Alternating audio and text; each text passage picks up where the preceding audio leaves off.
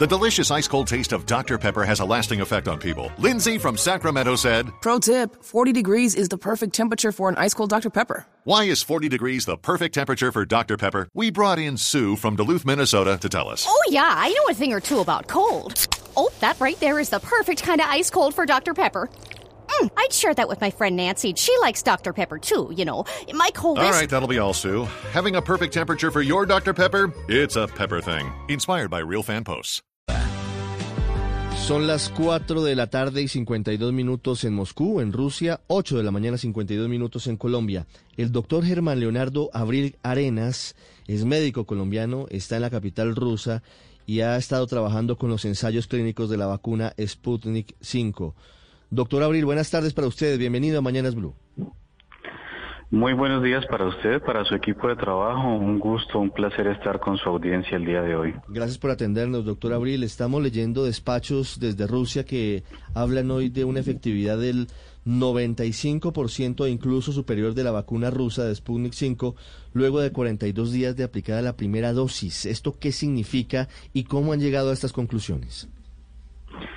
La vacuna Sputnik 5 en este momento se encuentra en una etapa de investigación para la cual se han seleccionado 40.000 pacientes para administrar en algunos la vacuna y en otros el placebo. A lo largo de las dos dosis se han hecho una gran cantidad de exámenes y una gran cantidad de rastreros y se ha podido determinar que hasta el 92% de los pacientes que han recibido la vacuna Sputnik 5 hasta el momento se mantienen eh, sin, eh, digamos, sin enfermarse del coronavirus, aún habiendo estado en contacto con pacientes enfermos con coronavirus. Y el otro, alrededor del 8%, eh, que han presentado síntomas o que han presentado cuadros similares a coronavirus no han presentado en ningún momento cuadros graves de coronavirus, lo cual es muy alentador porque explica que la vacuna tiene doble inmunidad, una inmunidad digamos directa, es decir, que protege a la persona contra la enfermedad propiamente y luego una inmunidad, digamos, indirecta, que es cuando se puede decir que protege a la persona al menos de las formas graves de la enfermedad, y esto es una noticia, no, no, una noticia súper positiva para el mundo. ¿Cómo funcionan esas dos condiciones? ¿Por qué hablamos de doble inmunidad? Es decir, el desarrollo permite que en unos casos bloquee completamente la enfermedad y en otros evite que se agrave el paciente? Permítame, le aclaro porque parece que usted sacó de contexto Sí, los, los conceptos. Sí. Bueno, las vacunas generan dos tipos de inmunidad. Una inmunidad que se llama inmunidad humoral y una inmunidad que se llama inmunidad celular.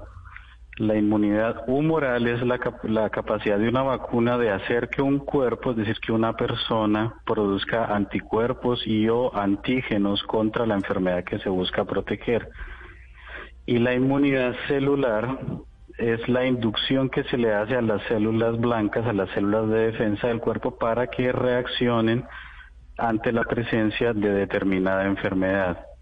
Esos son los dos tipos de inmunidad que existen. Ahora, de eso yo no estaba hablando. Yo estoy hablando es que la vacuna se ha experimentado en un grupo significativo de pacientes, cerca de 40 mil, y en un grupo grande de pacientes, alrededor del 92%, 42, 43 días después de haber aplicado las vacunas, porque son dos dosis, no presentan conversión al coronavirus, es decir, no se enferman de coronavirus aún habiendo estado expuestos eh, y en contacto con pacientes con coronavirus. Y hay otro porcentaje que es alrededor del 8%, que son pacientes que han sido vacunados con el coronavirus, eh, perdón, con la Sputnik 5 y que aún habiendo estado en, pues, eh, habiendo estado en contacto con pacientes con coronavirus han desarrollado la enfermedad, pero en una forma muy leve o completamente asintomática.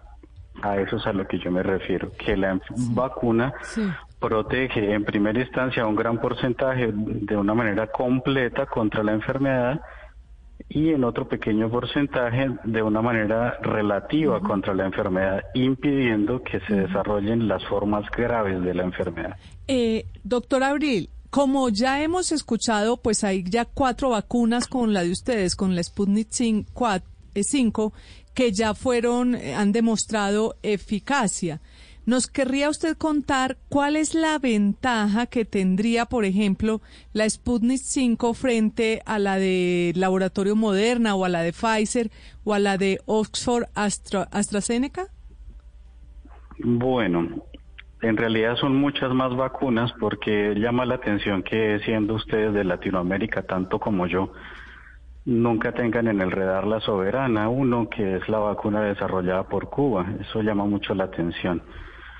Entonces son más vacunas, eh, está la de Cancino, por ejemplo, en China también, pero, que no pero yo me no la pero, tienen en, pero lo que me refiero es a los que a los laboratorios que han anunciado, doctor Abril, los laboratorios que han anunciado eficacia de más del 90%, por lo menos el cubano y la Casino no han anunciado esa eficacia en, fase 3. Pues al menos no lo hemos conocido públicamente. Ese, exactamente, ustedes tal vez no la han conocido, no quiere decir que no la hayan publicado. Pero bueno, contestando a su pregunta, se miran básicamente tres cosas. Primero, la seguridad. ¿Qué es la seguridad? Que la vacuna no genere en el paciente efectos adversos o efectos indeseables. La segunda es la efectividad de la vacuna y es que la vacuna sea capaz de producir determinados anticuerpos contra una enfermedad. Y luego está la eficacia, que es ya desde un punto de vista clínico, es decir, un paciente que ha sido vacunado, que no tuvo efectos adversos, que según los datos de laboratorio presentó los anticuerpos y o antígenos y demás cosas o objetos que se buscaban y que luego se ponga en contacto con la vacuna, con la enfermedad y no se enferme. Son tres conceptos diferentes que mm, a veces tienden a confundirse fácilmente en algunos artículos periodísticos. Doctor Abril, luego de, este resultado que es exitoso para la vacuna Sputnik 5, ¿cuál es el camino para que se pudiera convertir en, una vacuna de distribución y de fabricación masiva? La vacuna Sputnik 5, complementando un poquito la respuesta anterior, es una vacuna que utiliza una tecnología que se llama tecnología de adenovectores. Los adenovectores son mutaciones de adenovirus, que son virus muy antiguos a los cuales ya hemos estado expuestos los humanos en, a lo largo de miles de años. Entonces no es algo como totalmente desconocido para nuestro sistema inmunológico. Y dentro de esos eh, inmunovectores se inocula material genético que codifica para la proteína S que es la que hace que el virus pueda entrar a las células luego de que se liga contra los receptores de la angiotensina tipo 2. Al bloquear esa proteína S, el virus no entra a las células y por consiguiente no se puede reproducir dentro del cuerpo y se muere. Entonces es una vacuna que es muy segura y que es de una alta efectividad inmunológica dado que tiene un target o un objetivo inmunológico muy pero muy específico que es una simple proteína que es la proteína S. Entonces, esa es la diferencia de esta vacuna con otras vacunas en las que, por ejemplo, se utiliza ARN mitocondrial o mensajero, otras en las que se utiliza virus atenuados, otras en las que se utilizan otro tipo de tecnologías que pueden dar un espectro de reacciones adversas mucho más amplias, mucho más grandes, dado que su objetivo o su target inmunológico no es tan específico. Recuerden ustedes que hace unas semanas Moderna tuvo unos problemas, Pfizer tuvo unos problemas, eh, bueno, en fin, varios han tenido problemas y no se ha publicado muy bien exactamente qué tipo de problemas fueron. Incluso la de Johnson y Johnson la retiraron por completo. Es debido a, eso, ¿no? Al modelo que se utiliza de vacuna. El de la Sputnik 5 es mucho más seguro. ¿Qué falta? Faltan varias cosas. Primero, mm, la vacuna no es universal, es decir, no se ha ensayado en pacientes con VIH, por ejemplo, no se ensaya en pacientes con enfermedades terminales, no se ensaya en niños muy, muy pequeñitos, entre otras cosas. Entonces, esas preguntas aún están abiertas. ¿Qué falta además también? Determinar si dentro de dos años aproximadamente, que es lo que se determina que la vacuna va a cubrir, será necesaria una tercera dosis o será necesario un nuevo esquema completo de vacunación contra el coronavirus. Esa es una pregunta que está abierta todavía. Y lo más importante es cambiar el paradigma mundial porque estamos eh, muy enredados en la humanidad con de dónde viene la vacuna, más allá de que si es buena o no y si es asequible o no y cuándo va a ser asequible. Y la otra cuestión que falta es hacerle ver a la gente que por más que se desee, esta vacuna no va a ser universal.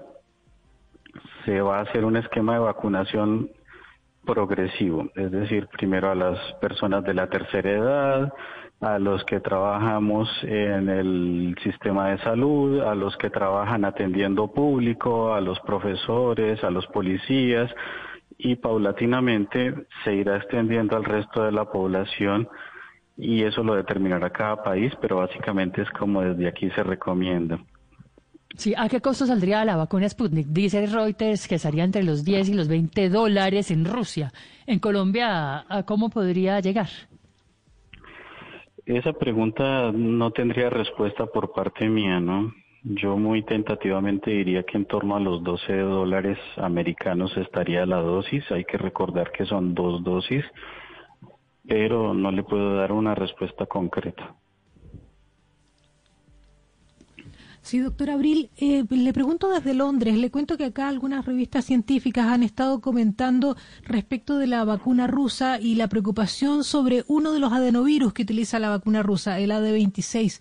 Lo que dicen es que no hay ningún organismo externo que esté auditando la investigación de la vacuna rusa y la preocupación es porque ese mismo adenovirus se utilizó en unos test para, para hacer la vacuna del, contra el, H, el VIH hace algunos años atrás y que fue realmente catastrófico catastrófico. Entonces no se sabe ni se ha dado información cómo está la investigación rusa, la investigación de Gamaleya, cautelando que no se produzca ese mismo problema que en el caso de la, de la, de la vacuna del VIH resultó que las, eh, las personas que recibieron la vacuna resultaron más contaminadas que aquellos que recibieron el placebo porque justamente ese adenovirus lo que provocaba era la reproducción del virus. Entonces, ¿qué, qué, quién está auditando esa investigación rusa para que no se reproduzca el mismo problema?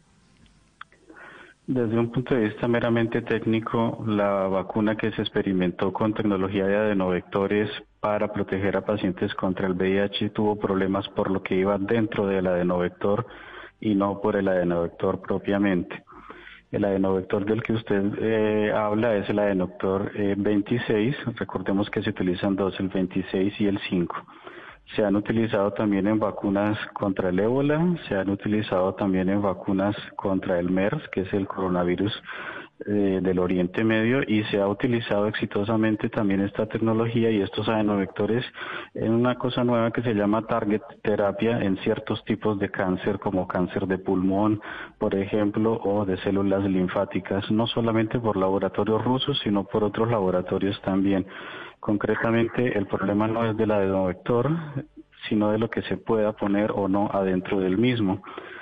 Y lo otro que usted dice, eh, habría que preguntarle más en detalle a los que trabajaron en ese proyecto de esa vacuna que usted mencionó.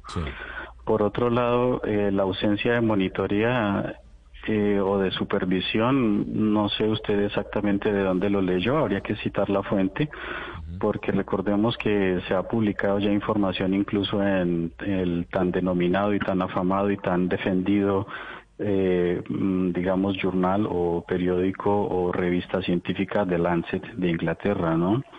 Entonces eso habla de que en realidad sí está siendo muy bien monitoreada y muy bien examinada y muy bien supervisada. Aparte que quien está detrás de esto es el gobierno de la Federación Rusa, no es una corporación privada eh, ni nada que se parezca. Correcto. Eh, entonces ustedes, porque el, comité asesor externo de la OMS lo estaría analizando, ¿ustedes estaría teniendo acceso a toda la información de la vacuna eh, que está desarrollando Gamaleya? A la Organización Mundial de la Salud ya hace aproximadamente un mes se le ofreció también que si era necesario se le iba a obsequiar o se le iba a proveer de manera gratuita la vacunación a todo el personal vinculado directa e indirectamente con la Organización Mundial de la Salud y aún no se ha obtenido respuesta. Entonces ellos están más que enterados de todo el proceso. Doctor Abril, mencionó usted un tema muy importante y relevante que tal vez a la opinión pública le ha pasado, digamos, por encima y es el que, lo que tiene que ver con los niños. El jefe científico de Moderna también dijo lo que usted comentó hace un rato y es que en los niños no se han hecho las pruebas clínicas, lo cual indica que esta primeras dosis no se les van a poder administrar a los niños, sino hasta cuando se desarrollen las pruebas clínicas y eventuales dosis o dosificaciones para ellos. ¿Cuándo llegarían esas vacunas para los niños? Bueno, es una excelente pregunta, muchas gracias. Sin embargo, va a seguir esperando la respuesta. ¿Por qué? Porque cuando se decidió desarrollar una vacuna es porque se tenía una certeza clínica, una certeza farmacológica y una certeza epidemiológica de que era el mejor camino. Es decir, la inmunidad de rebaño universal no existe y no se iba a lograr, eso está más que demostrado.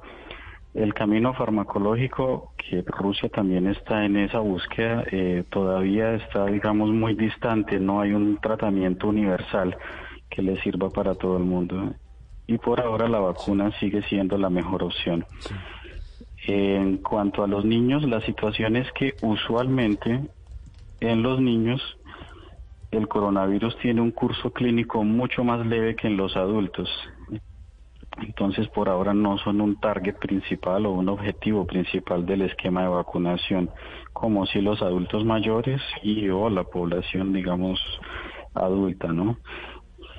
Eh, eventualmente los niños sí pueden ser transmisores de la enfermedad, es decir, que los niños enfermos de coronavirus le llevan el coronavirus a la casa a los pacientes de la tercera edad. Eso es cierto, el comportamiento epidemiológico está más que evaluado y más que claro, pero no son un objetivo por ahora del sistema de vacunación. Sí, doctor Abril, varias preguntas de oyentes.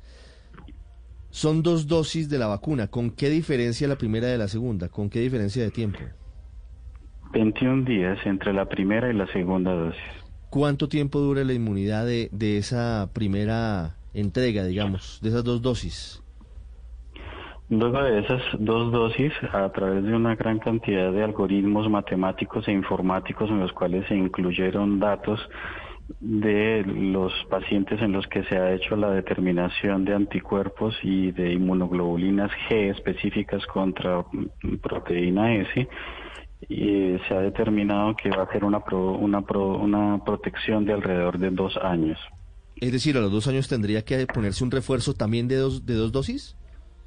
Esa pregunta, como ya le dije anteriormente, está abierta. Es posible que haya necesidad de un una tercera dosis o es posible que haya la necesidad de volver a aplicar un esquema completo, es decir, nuevamente dos dosis. Mm.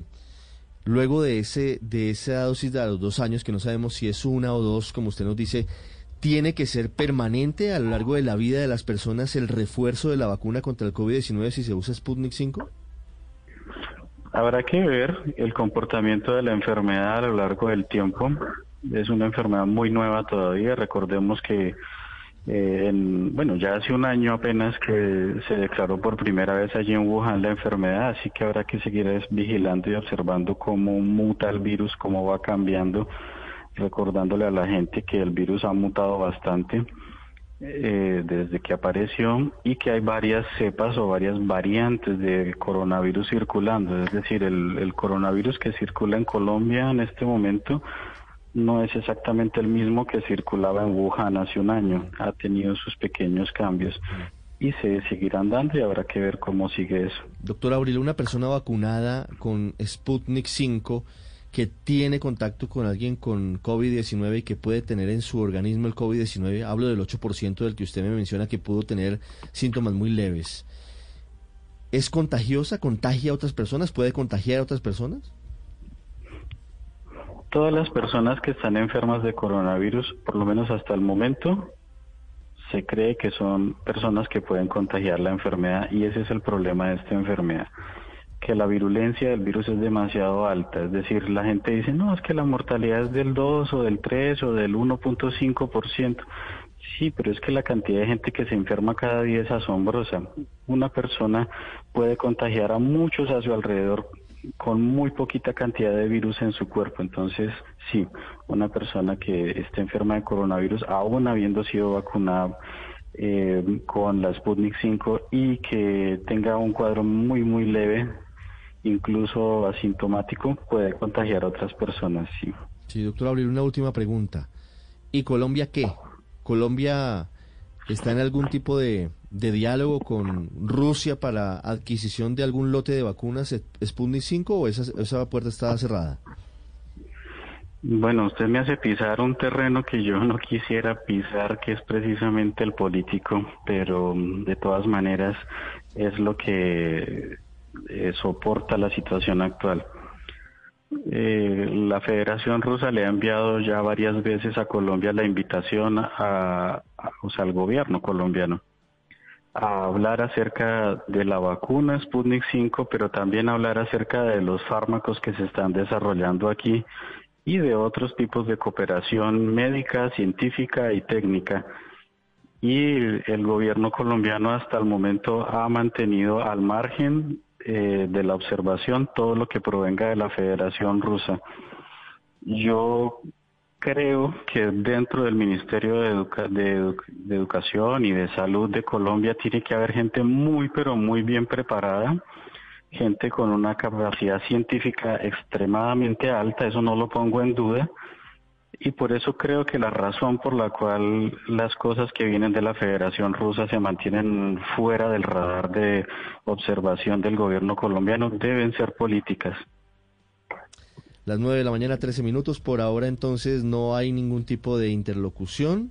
Eso no se ha mencionado, no se ha dicho ningún avance en torno a esto. Colombia está en el mecanismo COVAX que recoge otro tipo de, experimentación y de vacunas contra el COVID-19. Desde Moscú, el doctor Germán Leonardo Abril, médico colombiano que trabaja con el equipo que ha sacado adelante esta vacuna, la Sputnik 5 contra el COVID-19. Doctor Abril, muchas gracias por estos minutos. Muchas gracias a usted, a su equipo de trabajo y a sus oyentes por la paciencia y por el tiempo de escuchar estas cosas una última recomendación y es que yo pues soy tan colombiano como ustedes y yo sé el fervor con el que uno ama las fiestas de, fin de año, pero este no es tiempo de fiestas. Entonces, por favor, cuídense, lávense las manos, conserven el distanciamiento social, conserven las medidas de disciplina, de autocuidado, que ya vendrán tiempos mejores para celebrar, pero estos no son tiempos de celebrar ni de festejar ni de hacer conglomeraciones innecesarias. Doctor Abril, gracias. Lo ha dicho hoy también corroborando esto la Organización Mundial de la Salud. No es tiempo de grandes reuniones en Navidad. Ya regresamos.